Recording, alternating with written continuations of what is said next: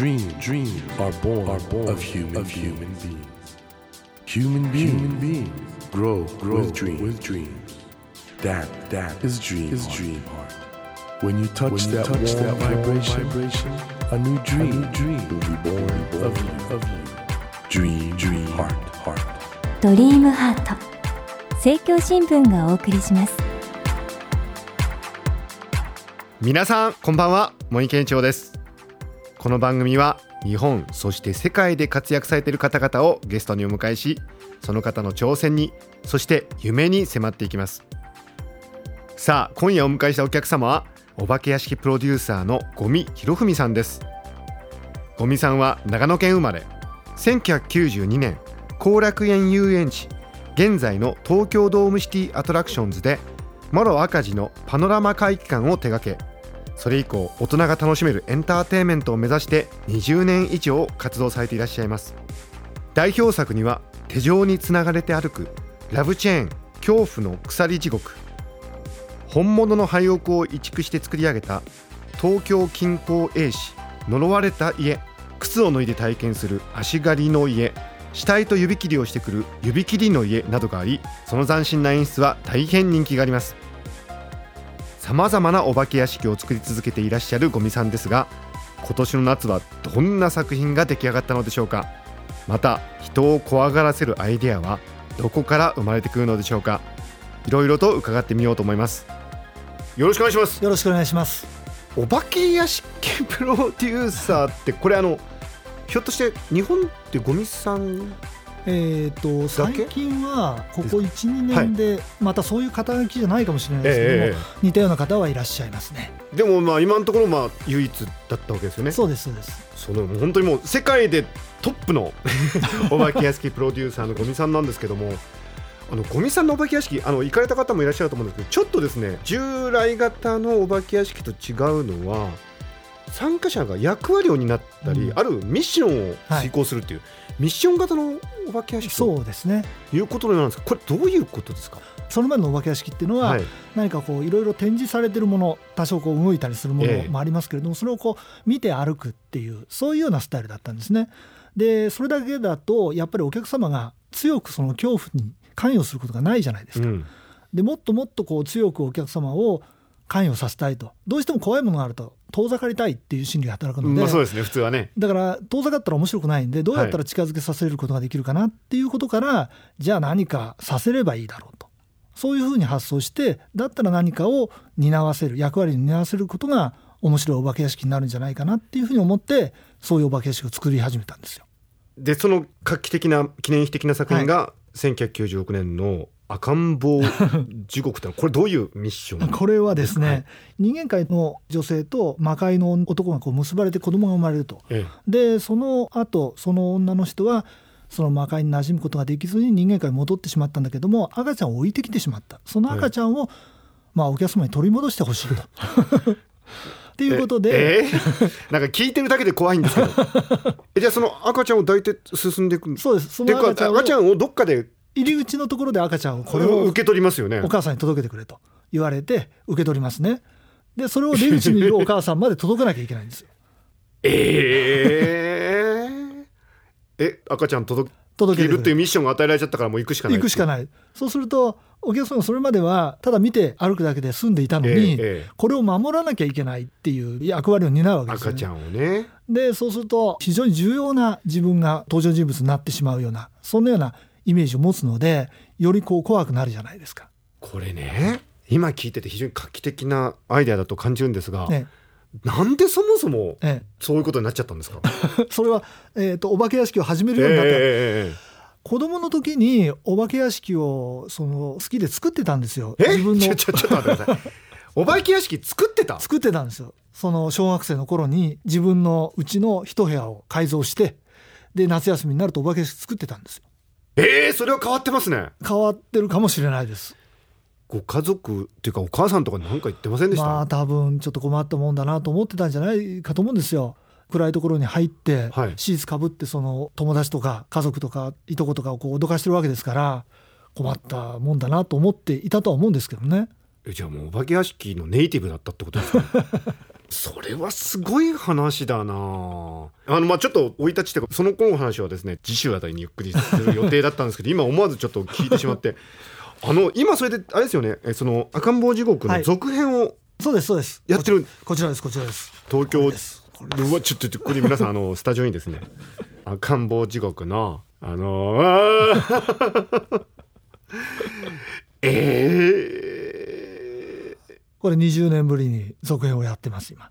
7月15日から9月25日まで開催中なんですがあのー、ゴミさんちょっとすごく気になることがこのパンフに書いてありまして、はい、午前10時から16時までは絶叫編って書いたんですけど、はい、17時から22時までは超絶叫編って書いたんですけど、これどういうことですか、この超って？はあのまあ内容が少し変わるんですよ。はい、で中に入るとその仕掛け動く仕掛けの数も変わるし、はい、それから入れなかった部屋にも入れるようになるんですね。だからこうよりこう怖くなるのが17時から。えー、だってさもともと怖いわけでしょ？そうですそうです。それをさらに怖くするってことですか？そうですね。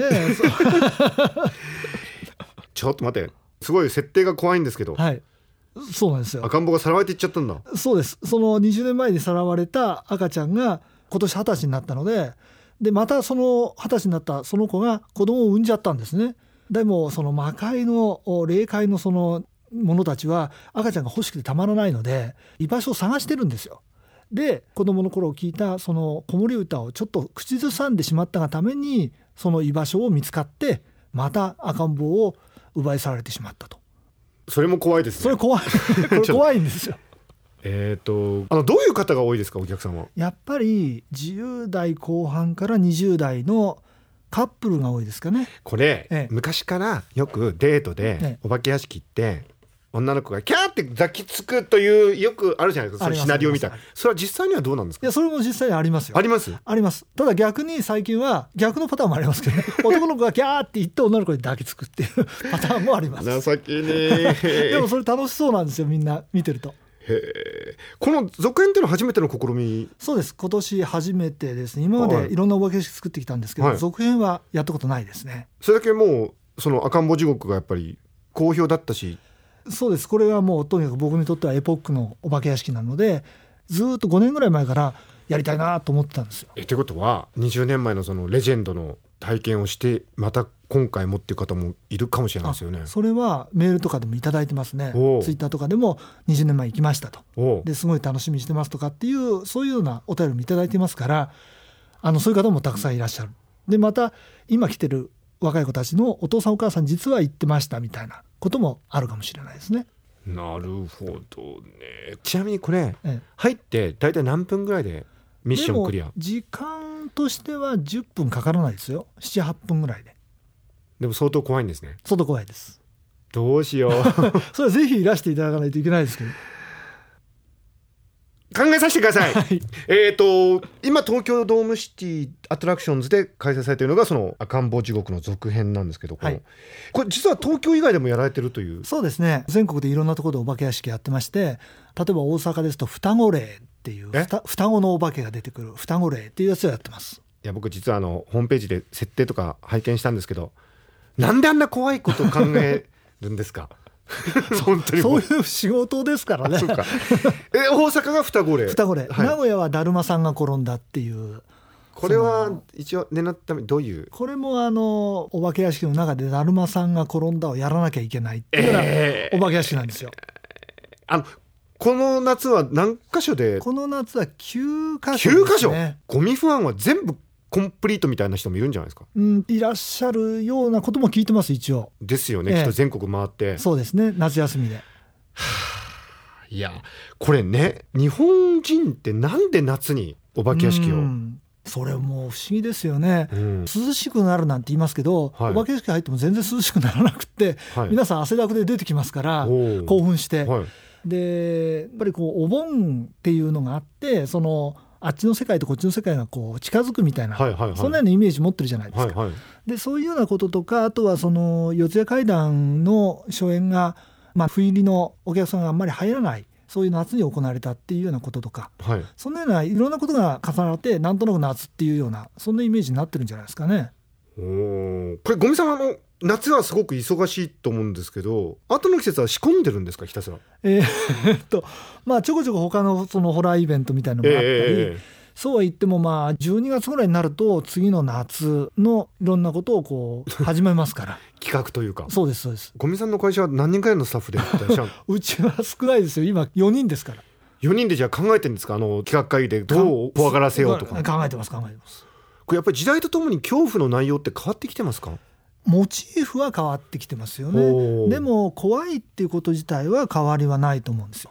だからそのモチーフとして例えば携帯電話が出てきたりとかあるいはそのネットが出てきたりっていう、はい。まあ現代的なモチーフがありますから、ええ。そういったものにまつわるその怖いものっていうのは当然出てきますけども基本的に怖いっていうそういうような情動っていうのは変わりないんじゃないかなっていうふうに思いますけどね。なるほどねこれゴミさんはあの恐怖ということが人間をご覧になってると思うんですけどどうですか？恐怖から見る人間っていうのは。うん奇妙だなと僕思うんですよね。うん。あのなんでその恐怖って普段は人生の中では基本的にその避けて通りたいし、はい。なるべくそういったものにはこう触れたくないっていうふうにみんな生きてるわけですよね。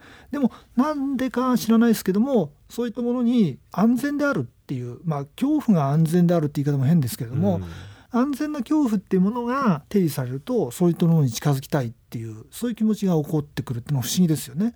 あもうこれはそこは大事なポイントなんですね。だから安全ですと。安心ですと。安心安全が意外と鍵というかゴミさんの場合もう絶対大丈夫ですよね。帰り出てきたら「ああ怖かった」っつってじゃあご飯食べ行こうかってうん、なれるという。でもその安全な恐怖っていう言い方は矛盾ですよね。矛盾ですけどねでも本当怖いんですもんね。そう。でもだから入れば安全だと思いながらも怖くなってしまうっていうのがまたちょっと奇妙なところですよね。おーこれね。でも変な話僕も脳の研究して脳の活性化っていう意味においては恐怖ってすごくいいと思うんですけどあと参加する側の想像力っていうか、うん。そっちも大事ですよね。そうです。ほとんどもう想像力ですから、うん。実際作り物だってみんな思って入っていくわけですから、はい。全部嘘だしで人形だしあるいは人間が紛争して出てくるだけだしっていうことは分かってるわけで本物がいるなんて誰も思ってないわけですよね。まあいたら怖いですよね。いたら怖いですけどで嘘っぱちだなと思って入っていくんだけれども結局その嘘っぱちだと思ってるその理性的な部分を想像力がどんどん超えてしまって、はい。闇があればなんか潜んでるんじゃないかと思うし人間があれば動くんじゃないかと思うし。でそれがどんどんどんどん想像力で膨らんでいって理性を超えていってしまう。それがお化け屋敷の中で怖いっていうふうに感じるメカニズムじゃないかなと思うんですよ。なるほどね。小見さん自身は日常生活の中で怖いとかうん霊感が強いとか お化けを見るとかそういうことはあるんですなかないですよ。じゃあ実は合理主義者というかうーんただお化けがいるいないって話をすると、うんいややっぱりなんかいるんじゃないですかっていうようには思ってますけどね。いるんですか？それ知らいや僕は分かんないですよ。僕はたまたまこう仕事をさせていただいてるだけで、全部こうフィクションで作ってますけどもいるかいないかって言われるといるんじゃないかなっていうふうには思いますけどね。よくね歌舞伎とかでも四谷怪談とかやるときはなんかほらお参りしたりするって言いますけど、そういうことはするんですか？あそういうことはします。やっぱりお参り行ってきますねお。参りするんですか？ね。どちらの東京だと、はいやっぱりそのお岩さんのところにお参り行ってきます。行くんですか？まあ、無事に終わりますようにという。そうですね。あとはこんなことをさせていただきます。まあお化けをテーマにしながら商売させていただいてるわけですから、はい。それなりにこうちゃんと敬意を払ってこんなことをやらせていただいてますって話はごごご挨拶というか。ご挨拶はさせていただいてます。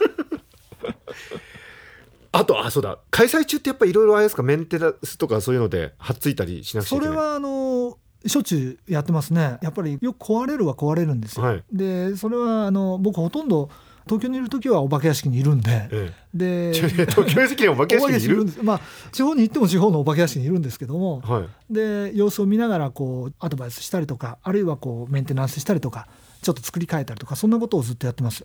あの役者さんも出たりする？役者も出ます。そういう方のオーディションみたいなのもやられるんですか？えー、とそれはやんないんですよ。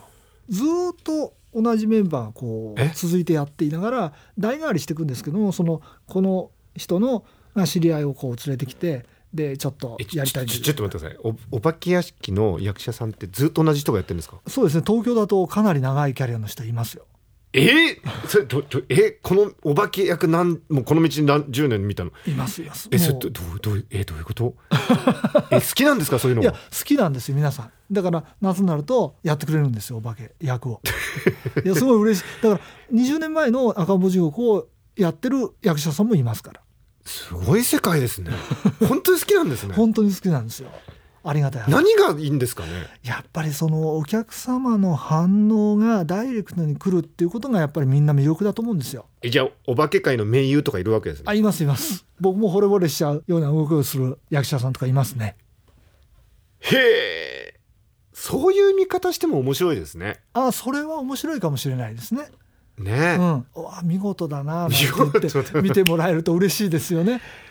ということで皆さんぜひ東京ドームシティアトラクションズで行われている赤ん坊時刻ももちろんなんですけど盟友に会いに行くっていうのが一つのちょっとね そうですね。おお化け業界の盟友さんたちに、ちょっと僕はね心の準備がしてもね 脳科学者でありながら自分の恐怖を本当にもうまあでも本当ちょっとねお話伺えば伺うほど日本の大切な文化伝統でしかもそれを五味さんがイノベーションしてねはい。すごいですね。ありがとうございます。五味さんがどういう方なのかますます興味が出てきたんですけどもその詳しい話は来週またお伺いしたいと思います。ということで、えーそろそろ今週はお別れの時間となってしまいました。来週もどうぞよろしくお願いいたしますよろ。しくお願いします。ドリームハート今夜はお化け屋敷プロデューサー五味博文さんをお迎えしました。Dream Heart. ここでドリームハートの公開収録参加者募集のお知らせです毎週茂木健一郎さんがお届けしているドリームハートがスタジオを飛び出して今回は福岡で番組の公開収録を行いますゲストは福岡が生んだトップクリエイター吉田匠さんと福岡で活躍中の中高生ガールズバンドカニカピラ。開催は9月11日日曜日午後4時スタート。この公開収録イベントにリスナーの皆様をご招待します。詳しくはドリームハートのホームページをご覧ください。